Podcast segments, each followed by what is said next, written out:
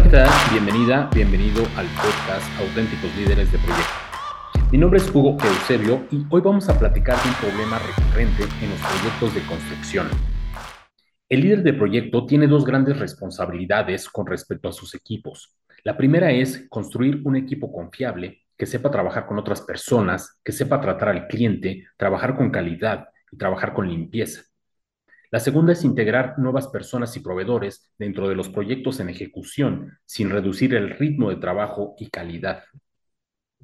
En proyectos de construcción, a diferencia de un proyecto de sistemas o de alguna otra especialidad, se involucra a muchos y diversos proveedores, desde plomeros, electricistas, acabados, instaladores, tabla roca, lumineros, herreros, y un sinfín de ayudantes de todas las edades, procedencias, nivel educativo, antecedentes y experiencia. Al rotar constantemente nuevos proveedores, es difícil o casi imposible alinear los nuevos integrantes a las reglas existentes. Los nuevos proveedores muchas veces van de entrada por salida. En ocasiones, solo son horas las que se encontrarán dentro del proyecto y la gran mayoría de ellos se está integrando sin importarle las mínimas normas de calidad, limpieza, cuidado y procesos del proyecto.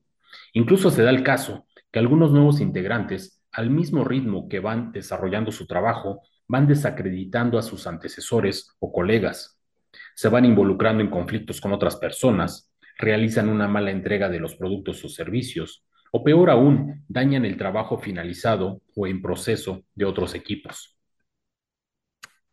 Otra de las variables que se suma a la dificultad de integrar personal al proyecto es que la mayoría de las personas no tienen una educación mínima homologada. Tanto la falta de educación formal como la cultura y costumbres de los entornos en los que provienen hacen que sea difícil el manejo e integración de equipos.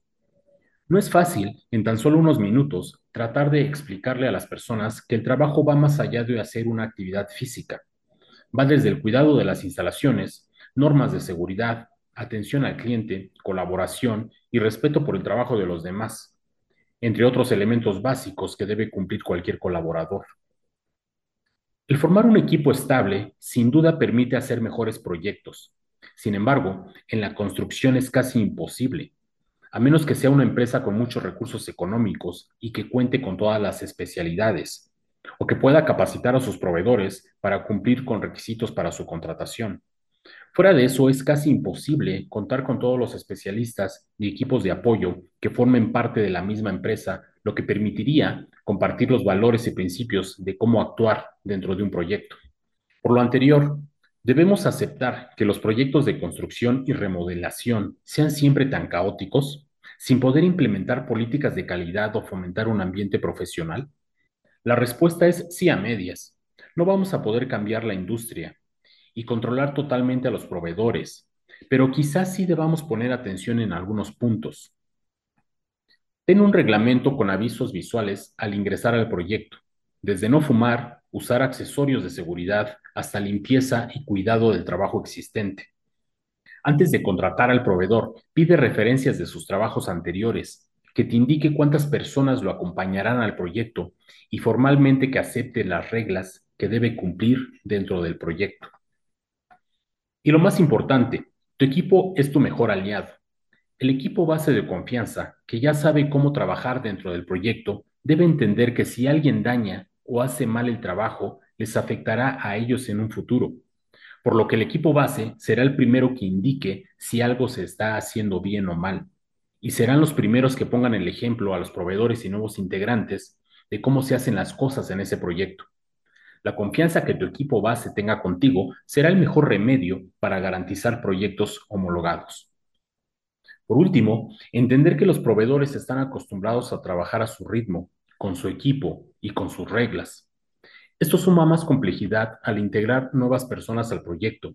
En ocasiones, el nuevo proveedor tiene integrantes que no son de su equipo base, convirtiéndose en un círculo de proveedores contratando otros proveedores clientes contratando proveedores, etc.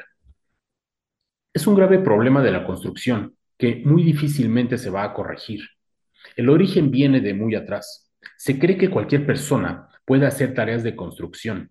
No necesita ningún requisito previo y como clientes tampoco pedimos requisitos a las personas que les encargamos un proyecto.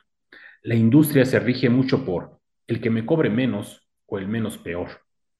Mientras como clientes no exijamos un mejor servicio y garanticemos un pago justo, los proveedores seguirán buscando la ganancia, sacrificando a los trabajadores o a la calidad de los productos.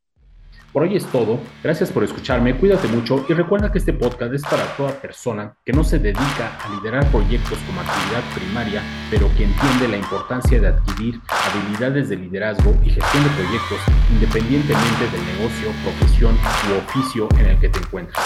Si eres estudiante, aprender habilidades de liderazgo y gestión de proyectos te ayudará a tener un mejor perfil profesional independientemente de tu especialidad. Visita formatalento.com donde encontrarás capacitación que puedes tomar en línea y también agenda una reunión conmigo donde podemos platicar de tus proyectos o negocios. Si lo que quieres es auditoría o acompañamiento en proyectos, visita proyector.org. Nos escuchamos el próximo episodio. Somos Proyector y hacemos proyectos.